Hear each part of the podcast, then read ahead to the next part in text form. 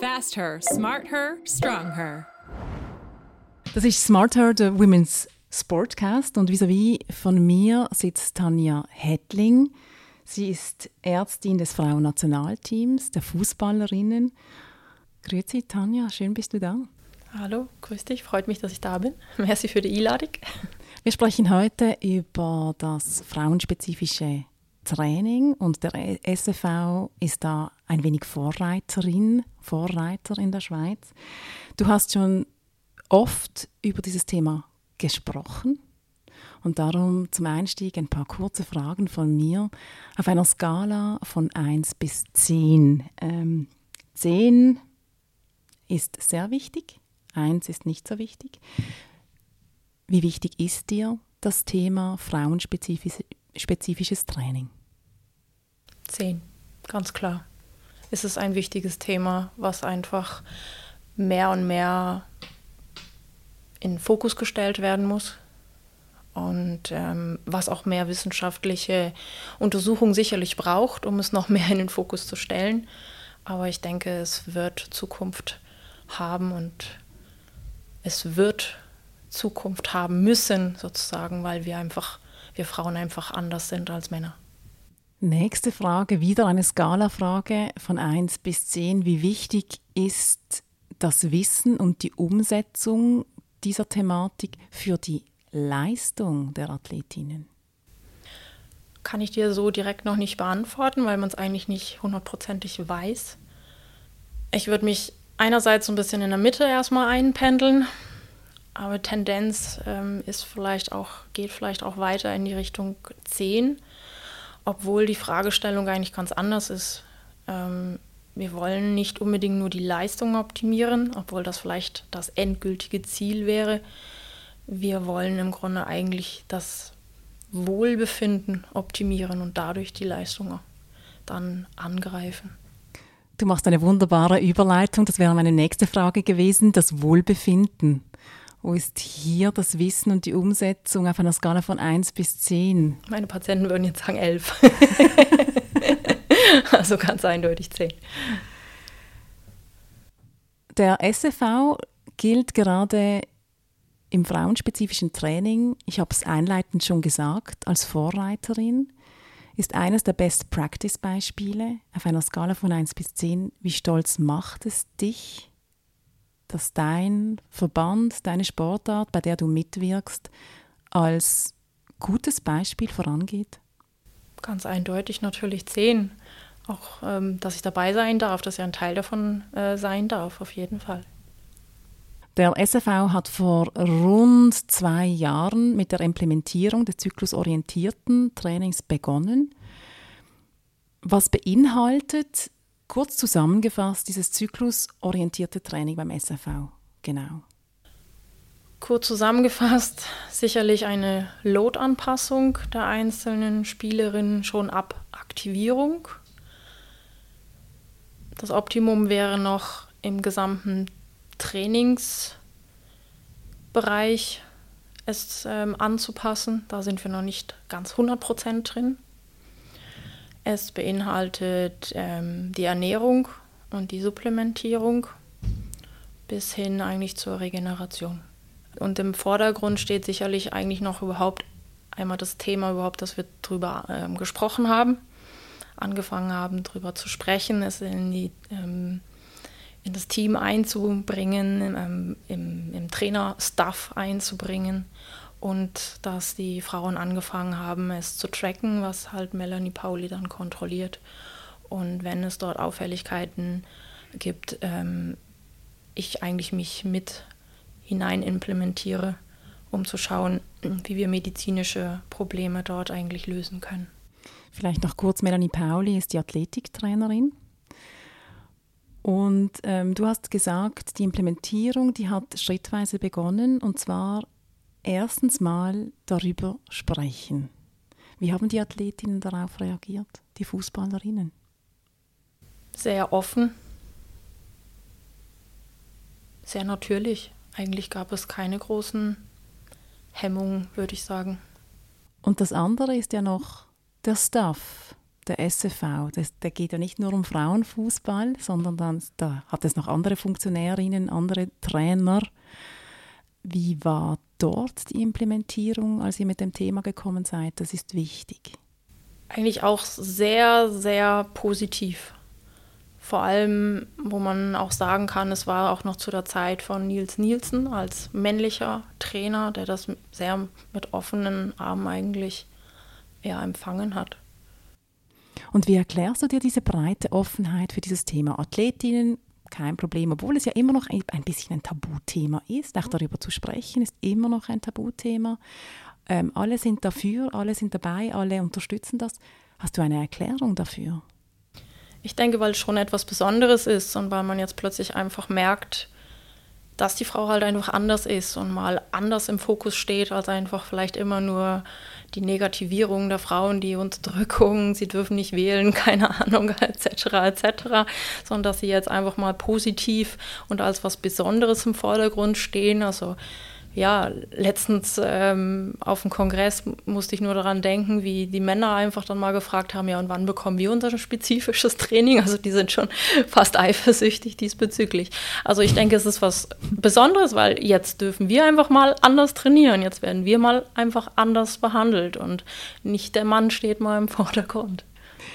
Wann bist du zum ersten Mal mit diesem Gedankengut in Verbindung gekommen, wo du gemerkt hast, hey, Frauen brauchen etwas anderes wie die Männer. Frauen müssen anders trainieren, sich anders ernähren, sich anders regenerieren vielleicht sogar? Auf den Tag genau kann ich es dir nicht sagen. Vielleicht war das so zwischen so acht bis zehn Jahren, wo ich eigentlich über das Thema Kreuzbandverletzungen bei Frauen ähm, in dieses Thema reingerutscht bin ja, typisch orthopädisches Thema, war auch mein äh, Facharztthema als, als Vortrag, sollte ich dieses halten. Und ähm, ja, da kam das erste Mal das Thema auf, ähm, wie ist es denn unter der Pilleneinnahme? Hat man da plötzlich weniger Verletzungen irgendwo entdeckt. Und es gab auch eine Studie darüber, dass halt in den unterschiedlichen Zyklusphasen unterschiedlich häufig die Kreuzbandverletzungen gesehen wurden. Und dann wurde halt diskutiert, ja, warum, wieso. Und das fand ich sehr, sehr spannend und hatte eigentlich damals schon das erste Mal die Idee, ja, sollte man Frauen nicht da hm, spezieller irgendwie beobachten, anschauen, behandeln, auch in der Sprechstunde. Da kam schon mein erster Gedanke irgendwie mit einer Frauen-Sportsprechstunde, die ich mittlerweile habe, aber hatte noch nicht so richtig was in der Hand diesbezüglich. Ja, und dann kam es halt so nach und nach, immer mehr Journals gelesen und so und dann, ja, war das Thema plötzlich da, dass man halt das zyklusoptimierte Training halt einführen kann, weil man wirklich Fakten zur Verfügung hatte, die man halt einfach umsetzen konnte. Stichwort Fakten. Du bist Ärztin, das heißt, du bist Wissenschaftlerin. Du gehst nicht nur einfach auf ein Gefühl oder eine Wahrnehmung oder eine Erfahrung. Die Studienlage ist für dich wahrscheinlich auch zentral. Was sind die Studien, die, die dir gezeigt haben, okay, das ist die Basis, um das auch mit Hilfe von Melanie Pauli und dem Staff beim SFV einzuführen?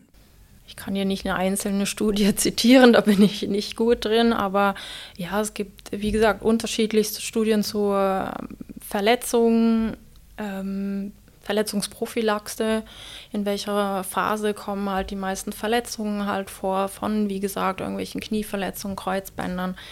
Ähm, mittlerweile gibt es äh, Gehirnerschütterungen, ähm, Studien, wo man auch weiß, dass es bei Frauen mehr ist als bei, bei Männern. Ähm, es gibt Studien, wo man Frauen im Krafttrainingsbereich ähm, in der, zum Beispiel in der zweiten Phase hat trainieren lassen im Vergleich zur dritten Phase, wo man einfach eindeutig äh, mehr Effekte gesehen hat in der zweiten Phase unterschiedlichste ähm, Symptome, die man halt kennt, prämenstruell oder menstruell, die man halt durch ähm, Anpassung des Trainings im gesamten Zyklus halt einfach verändern oder verbessern oder minimieren konnte in dem Sinne. Und das haben unterschiedliche Studien gezeigt. Natürlich gibt es immer noch Studien, die vielleicht dagegen sprechen, die noch keine hundertprozentigen Garantien aufweisen, aber das wird es in den nächsten Jahren ja nach und nach immer mehr, mehr geben.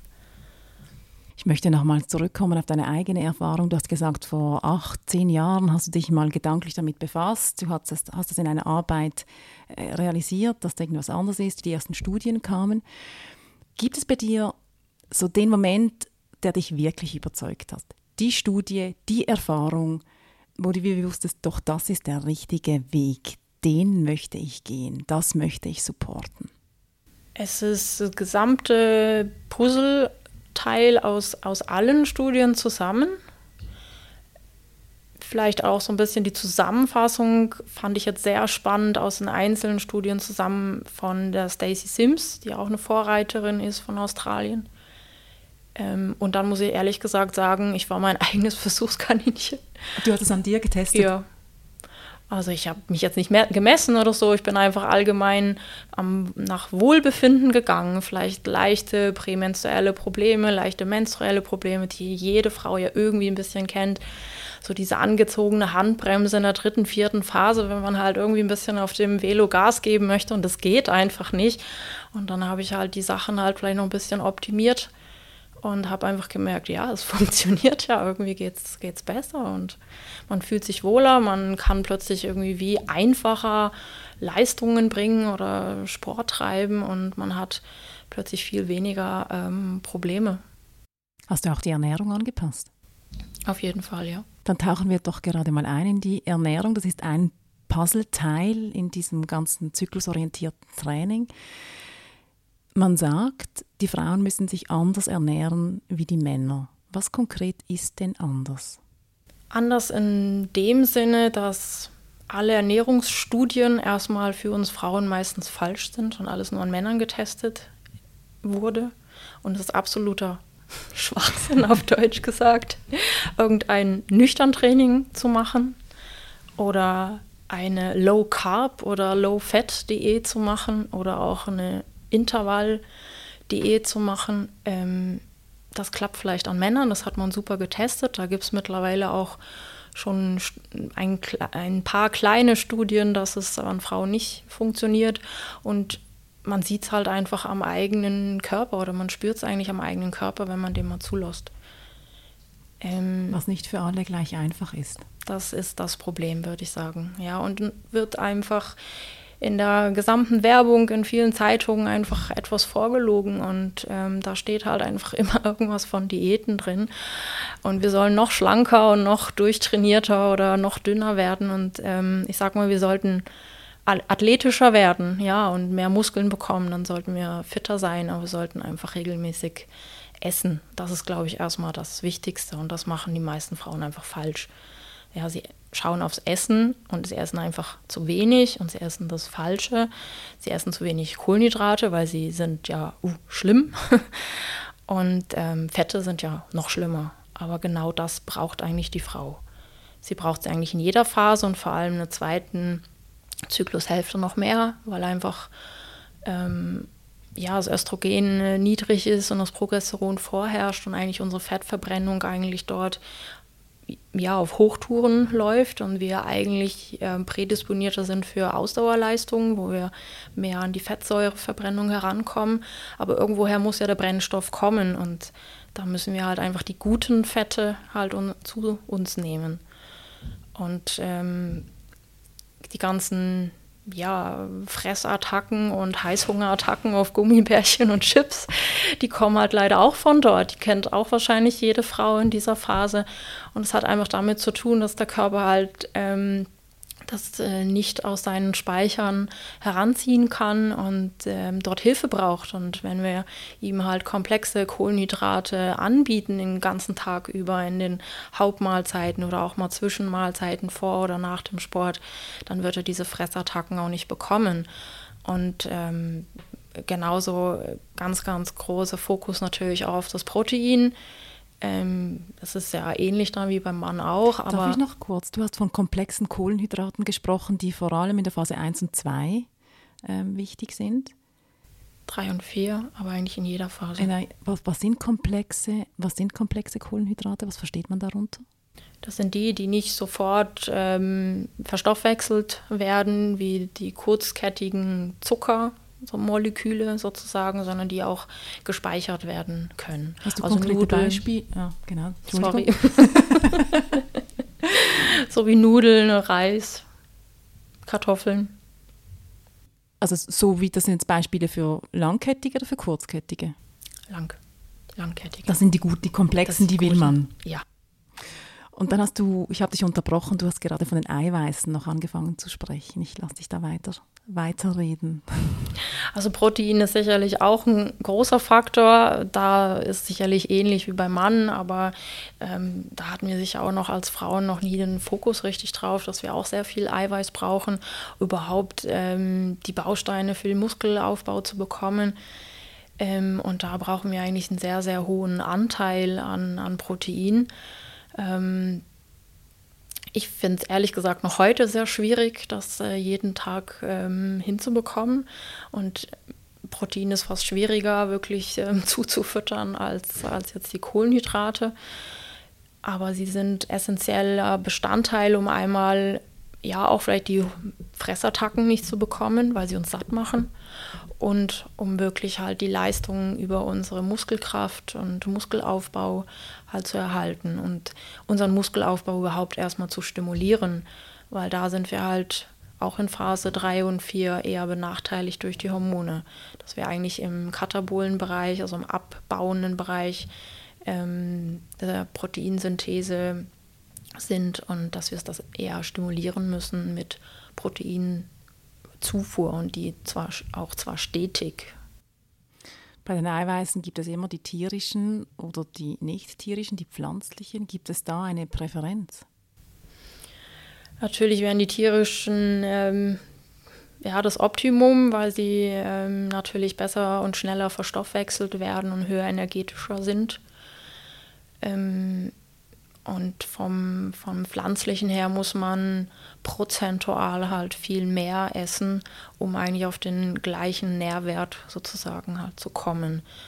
Ähm, also 150 Gramm äh, Milli äh, 150 Gramm äh, Pulley-Steak, sage ich mal, ist nicht 150 Gramm Tofu. Also meistens ähm, ist es das Doppelte. Und wer isst dann schon doppelte Tofu? Da muss man dann noch mit Linsen oder ähnlichem halt noch parallel schaffen. Und das unterschätzen halt die meisten. Und das ist halt häufig das kleine Problem, sage ich mal, bei Vegetarierinnen oder Veganern. Das ist alles möglich, aber es muss halt einfach ihnen bewusst sein, dass sie halt in größeren Mengen das zu sich nehmen müssen. Nur größere Mengen oder auch Shakes? Ist für mich nicht verkehrt, auch zu ähm, supplementieren mit einem Shake, gerade vielleicht, wenn es schnell gehen muss, so die ersten 30 Minuten nach, nach der sportlichen Aktivität oder halt ähm, vielleicht auch nochmal vorm Schlafen gehen oder ähnliches. Ähm, aber wichtig ist mir halt schon, dass in drei Hauptmahlzeiten eigentlich diese Bestandteile einfach drin sind. Also dass wir so 20, 25 Gramm Eiweiß heißt es aktuell mindestens pro Hauptmahlzeit drin haben. Ähm, gegebenenfalls vielleicht auch nochmal irgendwo in einer Zwischenmahlzeit oder auch oder mindestens halt die Hälfte. Und das kann halt schwierig sein. Das ist dann doch vielleicht eine größere Portion, als man halt gewohnt ist. Du hast jetzt mehrmals die Regelmäßigkeit angesprochen, also diese drei Mahlzeiten pro Tag mindestens. Warum ist das so wichtig für die Frau? Um einerseits in Phase 1 und 2 unseren Speicher regelmäßig zu füllen, damit wir wirklich dann aus dem Speicher sozusagen schöpfen können, den wir aufgefüllt haben, weil wir ihn ja in Phase 3 und 4 nicht nachfüllen können. Und da wir den ganzen Tag Energie verbrauchen, also wenn man ein oder zweimal am Tag halt ähm, trainiert, dann sind die Speicher halt wieder leer und dann müssen sie halt wieder nachgefüllt ähm, werden, damit wir halt gar nicht in ein Loch sozusagen fallen, in ein Energiedefizit halt hineinfallen. Und das ist im Grunde halt auch das größte Problem bei den Frauen, dass wir sehr schnell halt dann in ein Energiedefizit oder dann in ein typisches Red S oder Female with Triad halt hineinfallen, was dann wirklich pathologisch dann ist. Und das ist, denke ich, bei sehr vielen Athletinnen und sie wissen es im Grunde gar nicht. Es ist, es ist ihnen meistens gar nicht bewusst. Wir haben von der Studienlage gesprochen, die im Zusammenhang mit dem Zyklus- und Kreuzbandrisse steht. Wie gut ist die Studienlage bei der zyklusorientierten Ernährung? Ich denke noch sehr schlecht. Bescheiden. genau. Wenn die Evidenzlage noch nicht so mega gut ist, aber du arbeitest mit den Sportlerinnen, macht ihr Umfragen bei ihnen? Fragt ihr nach, wie die Ernährung wirkt? Direkt fragen wir vereinzelt vielleicht nach oder halt ähm, vielleicht auch mal über das Tracking, ähm, wenn es halt irgendwie Probleme gab oder wenn es halt zu Zyklusstörungen gab, ähm, Amenorrhoe, also Aussetzen der Menstruation. Ähm, dann haben sie natürlich spezifisch von äh, Melanie oder mir dann halt ähm, Tipps bekommen und ähm, daran kann man eigentlich direkt dann schon sehen, dass es eine Verbesserung gegeben hat ähm, dass die Menstruation wieder regelmäßig ist zum einen oder dass sie sich wieder ähm, leistungsfähiger fühlen. Ich denke, zwingen kannst du niemanden dazu. Du kannst ihnen Tipps geben.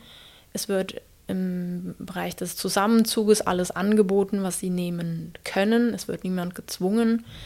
Es ist auch verständlich, dass vielleicht diejenigen es mehr wahrnehmen oder annehmen, die vielleicht mehr Probleme haben und diejenigen, denen es gut geht, natürlich dann ähm, eher auf gewisse Sachen vielleicht auch mal verzichten, weil sie keinen Effekt in dem Sinne erstmal sehen. Also eigentlich immer dann, wenn Beschwerden sind, ist die mm, Bereitschaft, etwas zu tun, größer als wenn es eigentlich einfach rund läuft. Aber wenn wir über das Wohlbefinden und vielleicht über diese kleine Leistungssteigerung sprechen, die ja noch möglich sein kann, weil im Spitzensport geht es um dieses eine Prozent, dann ist die Bereitschaft so na, mäßig. Oder wie, wie, würdest du das einschätzen? Der, der Umgang der, der, der Fußballerinnen einfach mit diesen, mit diesen Möglichkeiten. Es ist ja ein Angebot und man kann es nehmen oder man lässt es.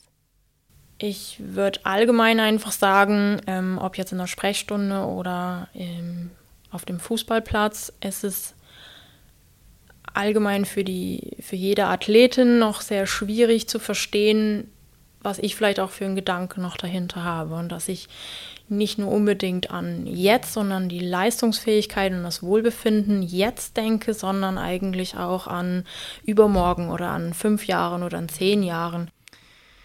Zyklusorientiertes Training, wir haben es schon ein paar Mal gesagt, Aufwärmen, Ernährung und Regeneration. Ich möchte noch ein bisschen auf die Regeneration schauen, weil der Teil Aufwärmen haben wir im Podcast, in der Podcast-Serie mit Melanie Pauli ausführlich besprochen. Wer das noch nachhören möchte, kann das jederzeit. Die Regeneration, auch da soll sich Frau anders regenerieren wie der Mann. Was ist anders? Also zum einen ist der ganz große Unterschied, dass wir in der Peripherie unsere Gefäße sehr viel weiter öffnen durch die sportliche Aktivität als ähm, die Männer. Also Peripherie sind Arme, Beine, Extremitäten genau. sozusagen. Mhm. Ja, wodurch wir da eigentlich so ein ja, Blutversacken sozusagen haben, ähm, was dann auch die Regeneration sozusagen im Hemd oder verlangsamt. Das hat man ähm, eigentlich auch gesehen an Studien mit, mit Kaltwasser, Regenerationsbäder, dass es eigentlich mehr Effekte bei, bei Frauen hat eigentlich als bei Männern, obwohl eigentlich die Männer immer Vorreiter sind diesbezüglich. Aber eigentlich ist es für die Frau viel, viel wichtiger. Und äh, zwar wirklich innerhalb eigentlich der ersten 30 bis 45 Minuten weiß man jetzt eigentlich mit den Regenerationsmaßnahmen anzufangen, wie zum Beispiel das Kaltbad, um wirklich die Peripherie sozusagen ja zuzumachen, zu schließen, ja den Blutstrom sozusagen zu zentralisieren, um ähm, wirklich die Regeneration in den Extremitäten ähm, zu starten das ist meistens auch noch ähm, verstärkt in der Phase 3 und 4, also in der zweiten Zyklushälfte, wo, wo wir durch die, ähm, durch die Hormone eigentlich ähm, zum einen einen Temperaturanstieg haben nach der Ovulation, wo wir schon 0,3 Grad ähm, ja, heißer sozusagen sind und vielleicht viel mehr schwitzen, was vielleicht viele Frauen auch spüren, viel mehr Flüssigkeitsverlust einfach haben, ähm, was auch wieder ja, zu gefühlten oder sichtbaren Leistungsdefiziten ähm, führt. Und ähm, wo wir da natürlich dann auch viel bewusster vielleicht auch abkühlen müssen, um eine Leistungsfähigkeit vom Körper noch herbeizuführen und die Regeneration halt viel früher ähm, starten zu können. Flüssigkeit viel mehr zuführen müssen als vielleicht in Phase 1 und 2, ähm, weil das Blut schon allgemein viel dicker ist. Und ähm, das sind alles Bestandteile natürlich auch für die, für die Regeneration.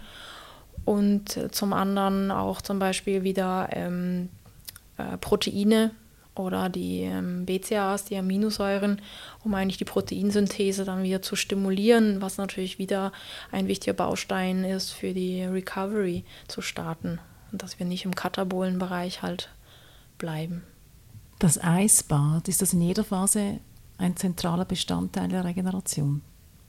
Prinzipiell ähm, darf jede in jeder Phase gehen, ähm, auch sagen wir rein subjektives Gefühl. Was ähm, wichtig ist beim Eisbad, habe ich mal gelesen. auf jeden Fall auch, ja. Aber sicher, wie gesagt, Phase 3 und 4 ähm, am meisten, weil da natürlich auch die Recovery auch im Vordergrund steht, weil wir durch, sage ich mal, negative Hormonlevel einfach mehr zu Verspannungen, zu Muskelkater, ähm, ungutes Gefühl sozusagen neigen und wir dem einfach mit der maximalen Aufmerksamkeit äh, der Recovery-Maßnahmen, ob es jetzt nun auch Faszientraining ist oder Stretching, Mobilisation ist, einfach dem entgegenwirken können. Das wäre meine nächste Frage gewesen. Ähm, Eisbad ist eine Regenerationsmaßnahme. Du hast jetzt noch weiter aufgezählt. Ähm, gibt es sonst noch was, wo man auf diese Regeneration sich achten kann? Das Wichtigste sicherlich so diese ähm, das aktuelle Zeitfenster von 30 bis 45 Minuten wird diskutiert, dass wir halt viel schneller als Männer in die Regenerationsphase hineinrutschen. Das heißt also, also nach der Belastung genau. haben wir 30 bis 45 Minuten und dann fängt die Regeneration an. Also in der Zeit sollten schon die ersten Maßnahmen getroffen werden, damit wir wirklich sauber, so schnell wie möglich eigentlich in die Regenerationsphase reinkommen, weil es Studien gibt, die irgendwie zeigen bisher, dass wir halt schneller in diese Stoffwechselphasen halt reinkommen, wo der Körper regenerieren will und da braucht er halt dann Hilfe. Und eine solche Maßnahme ist eben Eisbad, Stretchen, ähm, was hast du noch gesagt? Faszien. Faszientraining oder halt ähm, vor allem halt das Angebot an Proteinen oder an, an BCAAs. Vor allem scheint äh, die Aminosäure Leucin eine Frauenaminosäure zu sein, die in gewisser Dosis hoch genug sein muss, damit sie halt die Proteinsynthese halt aktiviert. Und die ist halt essentiell für Muskelaufbau oder für die Regeneration natürlich. Die, die Fußballerinnen sind ja eigentlich nur bei den Zusammenzügen bei dir. Du bist mit ihnen während den Zusammenzügen zusammen. Die größte Teil ihrer Trainingszeit, ihrer Regenerationszeit, ihrer Essenszeit verbringen sie in ihrem Club oder zu Hause. Wie schafft ihr es, dass sie das mit nach Hause nehmen und halt dort auch einbinden in ihren Alltag? Du schmunzelst. Eigenverantwortung. ähm, es wird niemand gezwungen. Ähm, sie bekommen ihr Handwerkszeug. Einige haben den Vorteil, dass sie ähm, schon ein ähnliches Modell vielleicht in den Vereinen vorfinden, was nach und nach kommt. Ähm, dann fällt es ihnen natürlich leichter. Ähm, diejenigen, die Veränderungen an sich sehen, positive Veränderungen, die machen das natürlich eigenständig weiter und andere weniger. Aber ja, ich bin da auch niemandem böse. Das ist, muss jeder selber für sich entscheiden, wenn es keine drastischen Fehler sind, wie zum Beispiel gar nichts mehr essen und irgendwelche Diäten durchführen. Ihr habt jetzt zwei Jahre Erfahrung. Wo siehst du noch Optimierungs- und Handlungsbedarf? Wir wollen sicherlich noch ähm, Trainingsload noch optimieren im gesamten ähm, Fußballtraining, wo man sicher noch mehr individuell auf die einzelnen Athletinnen eingehen kann in der spezifischen Phase, wo sie auch keine Angst in dem Sinne haben müssen, wenn sie früher rausgenommen werden, weil sie halt Beschwerden haben. Das ist schon immer noch ein Thema, ähm, nicht nur im Fußball, ähm, dass wir da noch mehr ja, positiv sozusagen eingreifen können, ähm, ihnen Ersatztrainings anbieten können, ohne ein schlechtes Gewissen. Ähm, in der Ernährung können wir sicherlich noch mehr optimieren. Wir hatten für die WM ähm, einen fantastischen persönlichen Koch, der das versucht hat. Ähm, werden wir in Zukunft äh, versuchen, auch noch weiter zu optimieren. Ist sicherlich noch nicht ganz hundertprozentig gelungen. Es gibt sicher an jedem Schräubchen noch etwas zu drehen und zu optimieren. Tanja Hettling, hast du abschließend noch etwas beizufügen? Ich persönlich finde es ein Meilenstein in der Geschichte, dass überhaupt die Anfänge in den wissenschaftlichen Studien dazu gekommen sind, überhaupt die einzelnen Zyklen mal anzuschauen. Ich kann mir jetzt mittlerweile irgendwie gar nicht mehr vorstellen, dass ich selbst nicht irgendwie schon vor zig Jahren drauf gekommen bin, überhaupt mal so zu denken. Also man, man ist einfach immer in den wissenschaftlichen Journals unterwegs und hinterfragt manchmal so wenig und dass immer alles an männlichen Probanden durchgeführt wurde. Und eigentlich sind wir, glaube ich, sowohl in der Sportmedizin, in der Trainingslehre als auch allgemein in der Medizin ähm, vielleicht alle noch auf dem falschen Dampfer und müssen sehr viel in der Zukunft da, ob es jetzt Medikamente sind oder ähnliches, ähm, ändern und dann Frauen anpassen. Auch wenn die Studienlage noch nicht ähm, optimiert ist, ähm, ich freue mich auf weitere wissenschaftliche Erkenntnisse und ja, bin sehr gespannt, was vielleicht in zehn Jahren vielleicht auch wieder anders ist, als was wir heute gemacht haben. Aber das ist in der Medizin auch nicht anders so. Vor 20 Jahren hat man auch noch anders äh, gewisse Sachen behandelt oder operiert. Ähm, jetzt live. Aber ähm, ja, ich bin gespannt, was das noch wird und bin zuversichtlich, dass es äh, einen guten Weg äh, nehmen wird. Und ja, bin dankbar dabei zu sein. Tanja Hedling, danke für die vielen Beispiele, danke für die Erklärung und schön warst du da. Ich danke dir. Fast her, smart her, strong her.